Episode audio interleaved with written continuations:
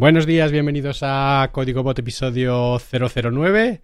Eh, Código Bot es un podcast sobre tecnología, sobre programación, sobre eh, la industria de software, eh, sobre todo aquello en lo que Kini y yo estamos trabajando. Eh, buenos días, Kini, ¿cómo estás? Buenos días, Sergio. Bien, bien, aquí andamos un día más a charlar un rato contigo. Quería empezar por hashtag Código Bot. Tenemos feedback de nuestra oyente número uno, Katia Aresti, que se pregunta cómo se apellida en realidad Kini.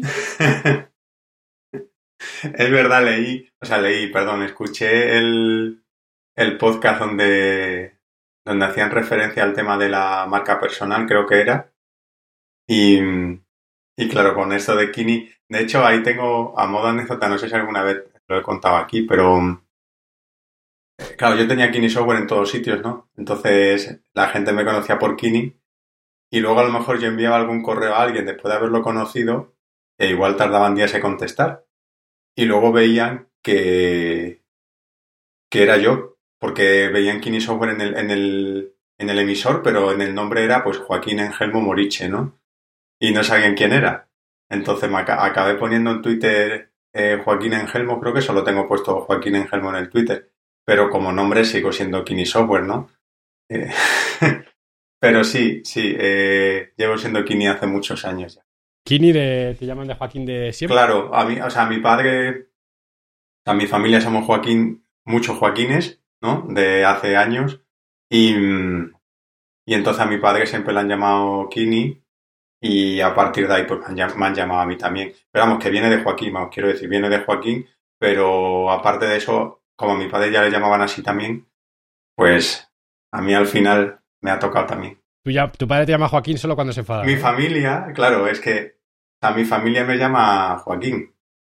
Y a lo mejor gente que me conoce desde pequeño, rollo colegio y tal, también como que me llaman Joaquín. Luego hubo una época en la que empecé, o sea, una profesora que tenía yo en el colegio era amiga de mi padre de toda la vida, ¿no? Entonces, como a ella le llamaba Kini, a mí me llamaba Kini. Y a partir de ahí, a partir de los 12 o 13 años, pues todo el mundo me empezó a llamar Kini. Que no me importa, es decir, bueno, o sea, Joaquín como nombre me gusta, pero Kini la verdad que me he encariñado mucho con, con eso. Entonces, bueno, eh, a mí lo malo era cuando llamaban a casa y preguntaban por Kini, ¿no? Porque somos dos. Pero eso es una cosa que ya no suele pasar, Correcto. porque ya nadie llama a, a casa, ¿no? Entonces, bueno, eh, es, es eh, ya se me quedó y ya todo el mundo me conoce así y la verdad es como me suelo presentar. Misterio resuelto. Eh, Misterio resuelto, Cualquier Katia. duda que tengáis sobre, Eso es. Cualquier duda que tengáis sobre el podcast, Katia, hashtag código bot y estaremos encantados de responderos. Eh, segundo tema del podcast es cómo llevas eh, la fama y el aluvión de descargas. Eh, es que el. Bueno, vamos a. Voy a poner. En sí, contexto. voy a poner en contexto. Em, la, la semana pasada eh, eh, fue Motion Spanish Edition 2021, ¿no? Y. Bueno, yo tenía, tenía charla y iba a presentar la skill de Ángel Martín. Eh, bueno, la skill. Una charla un poco más formal, ¿no? De cómo la hice, ¿no? Con slides y todo eso. Y. y dije, bueno, a ver esta semana a ver qué tal. Me voy a mover bastante por redes sociales y eso. Y, bueno, pasó el CoMotion y tal. Y ya yo estaba el, viernes en modo descanso, ¿no? Porque pasó el CoMotion, que fueron varios días y, intenté estar activo en la comunidad de Discord y eso. Y llega el viernes, me levanto y vi que tenía alguna mención y tal. Y digo, joder, un viernes eran las 7 de la mañana, creo. Y tan temprano. Y claro, vi que mm, si, si tienes una, si tienes una Alexa, creo que por defecto, como te conectas con una cuenta de correo, eh, Amazon te manda una newsletter todos los viernes. O una newsletter o una un mail como de novedades de Alexa, ¿no? Y, te recomienda skills y luego te suele poner preguntas que le puedes hacer a Alexa como preguntas de primer nivel, ¿no? Y desde el principio, desde que sacamos la, la skill de Ángel, yo pregunté por ahí, oye, ¿cómo, ¿cómo me puedo meter en esta... ¿cómo podemos hacer para meternos en esa newsletter. Y, bueno, me, gente de Amazon que conozco me dijeron que eso al final los llevaban equipos de marketing y que ellos eran los que evaluaban y tal. Entonces, bueno, ahí no había mucho que, mucho que hacer. Y, y de repente, como se suele decir en inglés, ¿no? Out, of the blue, ¿no? De repente, el viernes nos pusieron como skill recomendada de la semana. Y claro, me levanté a las siete y media, veo eso y vi que a las siete y media ya había 800 personas más o menos que habían usado la skill, cuando normalmente en un día tenemos 1200, 1300. Y dije, joder, por un lado fue subidón, ¿no? Por otro lado fue, eh, qué mierda que lo que manden en tan temprano porque todavía no está el informativo subido de hoy. Entonces, las, esas 800 personas han escuchado un placeholder, que es un audio de Ángel, diciendo, todavía no he subido el informativo de hoy pero la experiencia no es la, la, buena, ¿no? Eh, pero conté con eso, siguió subiendo, subiendo, subiendo y llegamos a unas unos 3.000 usuarios. Cuando el top era 1.700, habíamos hecho 1.700, que fue el segundo día que publicamos la skill en octubre, y de repente, pues, 3.000 en un, en un día. O sea que la verdad que fue bastante, bastante top eso. Yo no me lo esperaba y, fue bastante, bastante guay. Enhorabuena. Eh, está genial. Gracias, eh, un montón. Gracias. Eh, al final las newsletters funcionan. Yo, claro. Que no, pero... Sí, yo creo que de aquí podemos aprender. O sea, al final son varias lecciones, ¿no? Una es el tema de, bueno, lo que tú acabas de decir tú envías una newsletter o apareces en una newsletter y no sabes eh, si apareces en ella y no tienes control, pues no sabes cuánta gente la lee, ¿no? Ni a cuánta gente le llega. En este caso, te sirve para valorar que te merece la pena aparecer en esa newsletter, eh, porque, bueno, fueron, fueron 3.000 personas. Luego el fin de semana también fue un poco más subida con respecto a los fines de semana anteriores, entonces, bueno, puede ser un poco de coleteo, ¿no? De la newsletter, un poco de resaca de eso, Em, y luego está el tema de que hay mucha más gente de la que tú crees siempre, ¿no? O sea, yo sé que 1.500 personas con una Alexa en España no hay, hay muchas más, ¿no? Pero nunca sabes cuál es el tope, porque no se suele hablar de estas cosas, ¿no? Y con la newsletter llegas a 3.000, con lo cual sabes que el potencial de crecimiento está ahí que el potencial de posibles usuarios está ahí. La cosa es eh, cómo llegar a ellos. ¿no? Entonces, como que puedes aprender varias lecciones de, de esto al final. Sí, la verdad es que uno de los problemas que tienen los interfaces de voz es cómo, cómo descubres nuevos skills, ¿verdad? Porque al final los móviles tienen el, el Google Play o App Store que vale que no es que te lo pongan en la cara, pero lo tienes preinstalado, el, usuario ha tenido que ir allí para instalarse algo, es como un dispositivo más personal, a veces un eco es como un dispositivo más familiar, ¿sabes? Entonces, si compartes un eco en tu casa, a lo mejor tu pareja no tiene ni siquiera la aplicación de Alexa instalada, ni siquiera sabe cómo se instalan aplicaciones, ¿sabes? Claro, o sea, al final, a ver, eh, tienes una store, tienes una store igual, pero o sea, lo primero es que no funciona igual de bien. O sea, si tú te instalas la aplicación de, de Alexa, tienes ahí como una store también, ¿no? Una zona de skills y tal, pero no funciona igual de bien que funciona la C, o sea, no, no, no está igual de preparado. Eso es una realidad que tienen que asumir y que tendrán que mejorar en algún momento y darle cariño, ¿no? Y luego tienes la página web, que también es una store. Pero, pero creo que la gente no está. O sea, tú tienes un dispositivo de voz y eh, lo que menos esperas es tener que interactuar con más cosas para usarlo.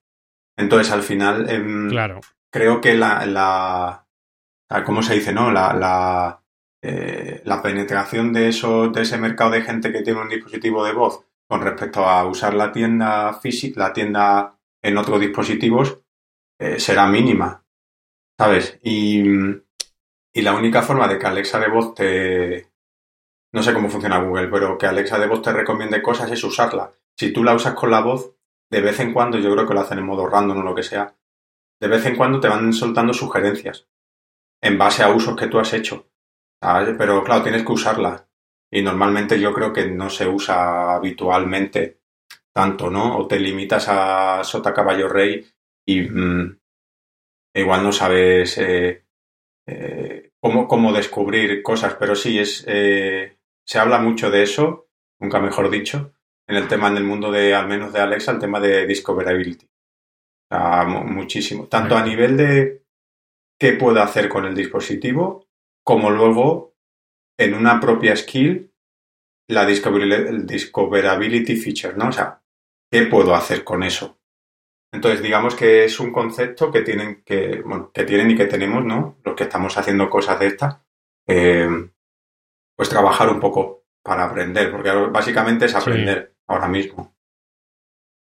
Claro. Eh, por ejemplo, a mí Mac me gusta mucho porque todas las aplicaciones de Mac tienen un menu bar y entonces, aunque tú nunca...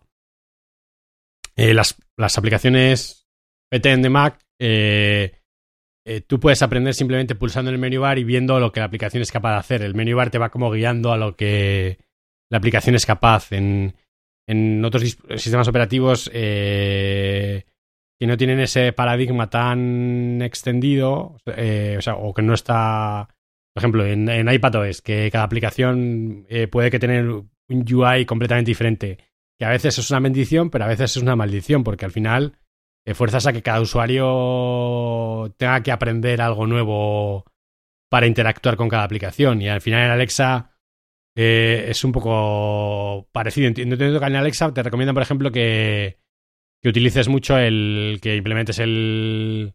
el intent de help, ¿no? Que. Sí, de hecho, creo que es, obligatorio. ¿no? Sí, de hecho, es obligatorio y además tiene que tienes, que, tienes que acabar siempre con una pregunta. O sea, no es un intent que. Pues, si, y eso te lo, te lo dicen en certificación sí o sí. Si tú en el intent de help le, salta, le dices un mensaje pero luego no, no le dejas abierto para que te responda algo, eh, te peta siempre, ¿no? Hay como unos patrones de uso que ya ellos sí que te obligan a, a respetar para que haya ese, esa conversación, ¿no? No simplemente si me has pedido ayuda, yo te digo algo y me callo, ¿no? Si me has pedido ayuda y yo te digo algo, seguramente me quiera asegurar que te, que, que te he ayudado o que, o que ahora vas a querer hacer algo conmigo porque te he solucionado algo, ¿no?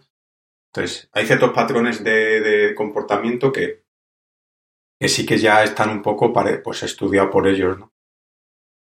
Claro, luego también tienen el tema del reprompt, ¿no? Que tú le puedes hacer eh, responder y si en X segundos no te interactúa, eh, automáticamente salta el reprompt, que entiendo que también es un poco a, ayudar a, a, esa usabilidad, a ese de descubrir cómo funciona y qué puedo hacer eh, pero sí, obviamente es un. Sí, de hecho, de hecho, en los repron la práctica que te suelen recomendar es que refrasees eh, lo que acabas de decir antes, usando el párrafo, sino si al final acabas con una especie de pregunta o de call to action, ¿no?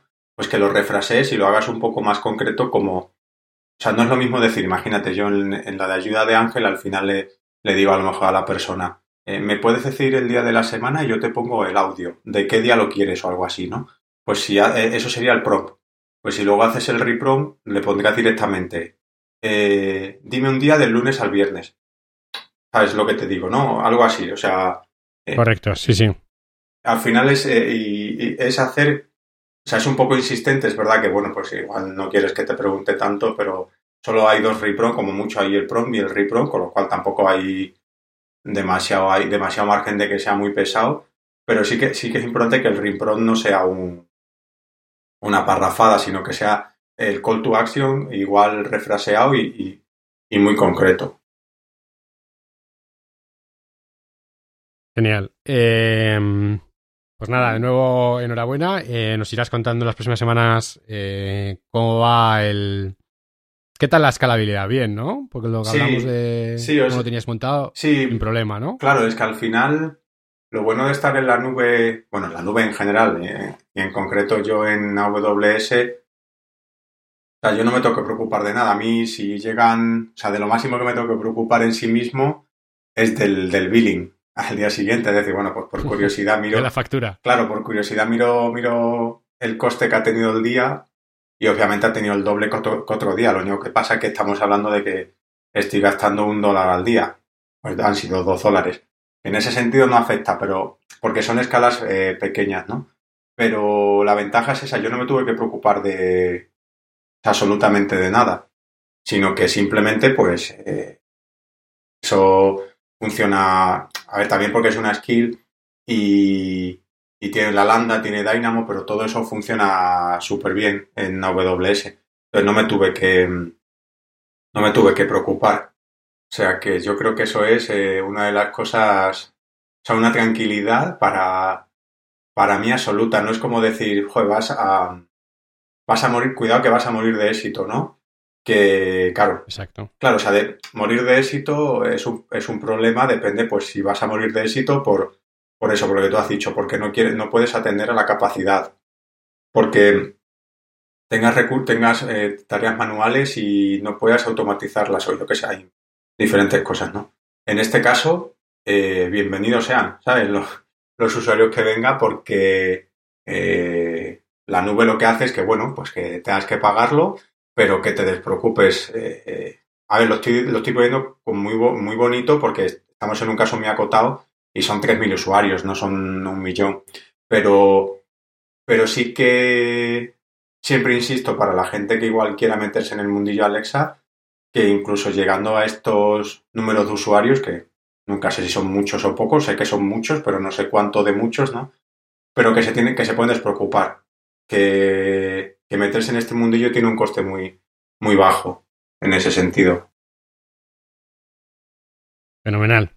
Pues nada, estaremos atentos eh, en las próximas semanas eh, a ver cómo va la cosa, a ver si esos usuarios, eh, a ver qué churn tienes, a ver cuántos usuarios siguen usándolo, cuántos usuarios. Sí, esta semana quiero ver justo eso. Esta semana, entre esta semana y las siguiente mes más o menos, pues ver un poco. Suelo tener un 50% o 60% de retención.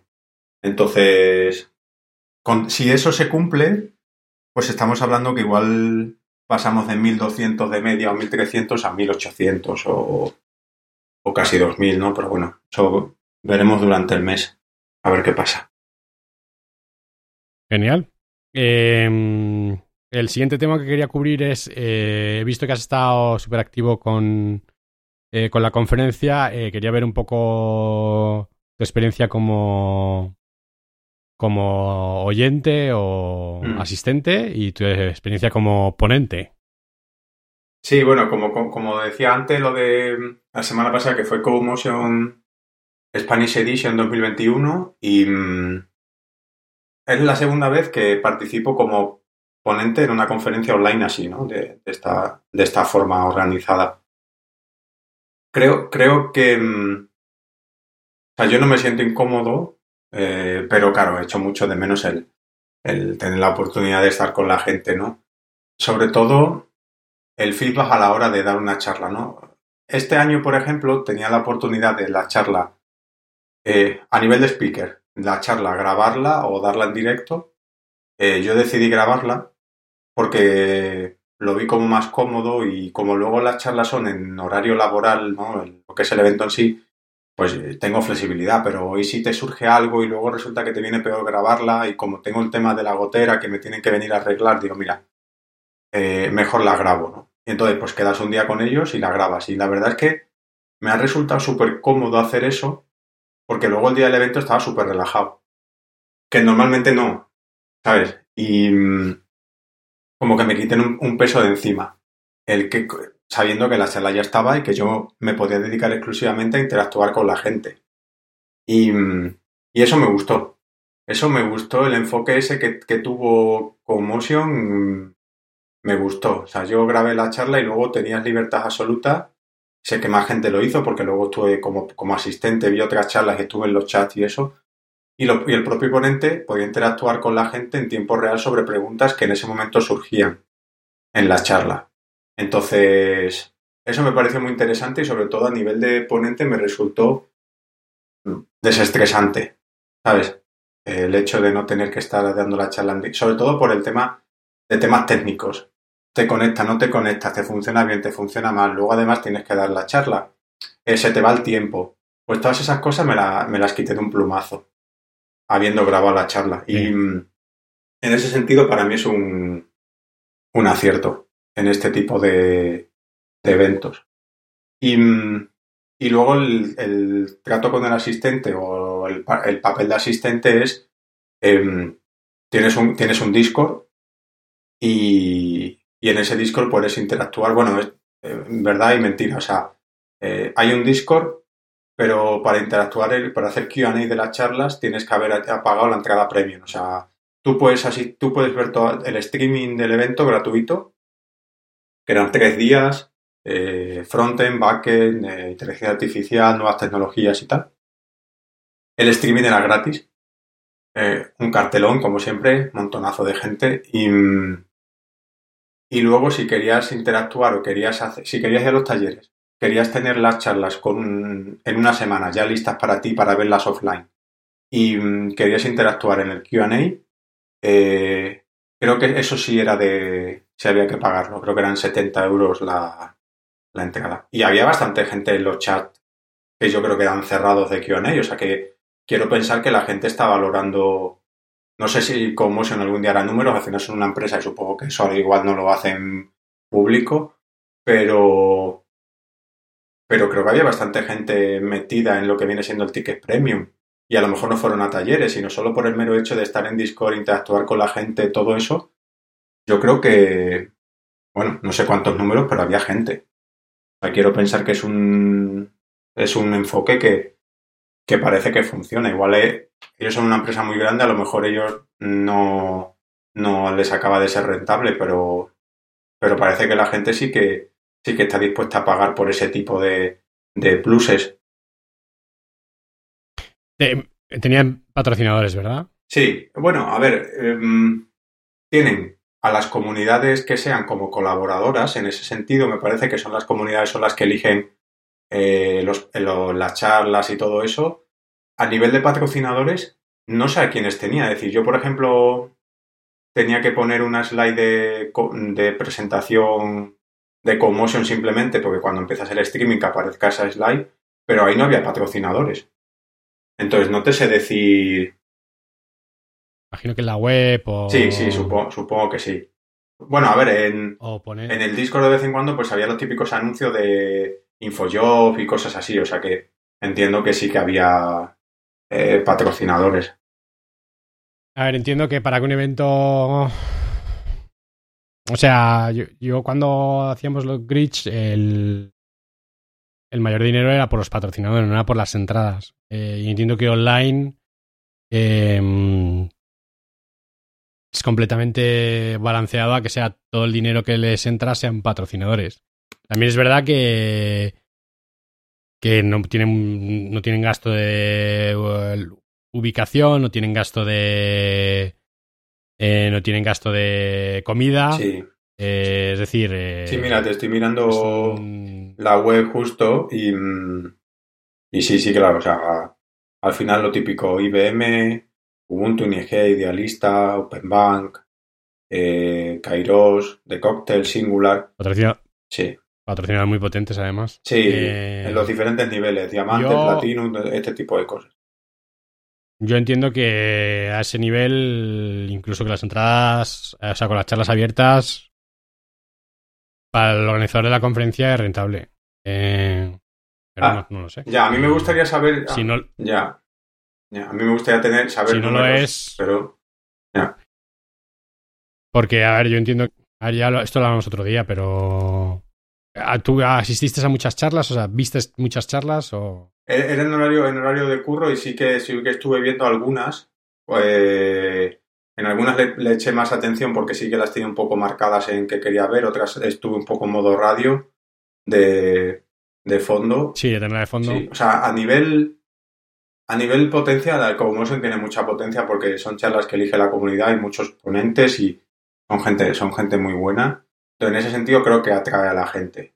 Lo la duda que tengo yo siempre es si con el tema online y, con el tema de que en algún momento estarán disponibles, la gente, eh, ¿cuánta gente realmente hay en directo? Dedicándole su foco y su tiempo a ver eso en ese momento. Porque claro, si tú estás en una, en una sala, en ese momento tienes 100 personas contigo. Ahí no hay... Eh, obviamente puedo estar mirando puedo, estar mirando mi móvil y no haciéndote caso a lo que me cuentas. También puede ser, ¿eh? Pero, pero bueno, la gente está ahí. ¿Vale? En cambio, con esto ellos tengan números, yo no tengo, yo no sé cuánta gente estuvo viendo mi charla, por ejemplo. No puedo comparar si, si realmente mi charla a cuánta gente llega. Si yo estoy en, una, en un sitio de eventos de conferencia presencial, pues eh, yo digo, mira, pues hay 80 personas. Bueno, pues he llegado a 80. Si de esos 80 había 15 mirando el móvil, pero bueno, eh, ¿me entiendes, no? O sea, en ese sentido, como ponente Yo creo que, yo, a ver, no lo sé. Yo creo que hay muchísima menos gente con el foco plantado. Yo creo, y yo creo que no funciona el formato. O sea, y a lo mejor estoy equivocado y hay números que prueban lo contrario. Em, pero que, eh, oye, y las, luego las ponen abiertas en algún lado, pues eh, genera mucho valor. O sea, yo creo que no funciona desde el punto de vista de los sponsors. Sí, desde el punto de vista, eso es. Eh, ganan valor eh, y tampoco tengo dudas de que funcione desde el punto de vista del, del ponente. yo creo que el, ponente no saca... O sea, todos, estos son ponentes normalmente que son sin pagar, todos. Sí. y, son y son ponentes que yo creo que no sacan el valor no sacan... O sea, es una cosa más altruista en el hecho de compartir que lo que vas a tener en cuanto, en cuanto a visibilidad y en cuanto a, yo qué sé, contactos, en cuanto a todo eso que hablamos otro día. Yo creo que eso no, no funciona. Pero tampoco quiero ser repetitivo con el, eh, con el tema. Lo hablamos otro día, si quieres lo podemos, puedo intentar buscar en qué episodio lo hablamos y enlazar. Em, vale, sí, sí, sin problema. Sí, me, me parece interesante, sí. Teníamos otro supermelón para abrir. Eh, lo dejamos para el final, ¿no? Porque como ya nos va quedando poco tiempo, ahí no nos intentamos no meternos mucho, ¿no? En el jardín. Lo, lo voy a abrir, tenemos 20 minutos y si los usamos, lo que voy a hacer es partir el episodio en dos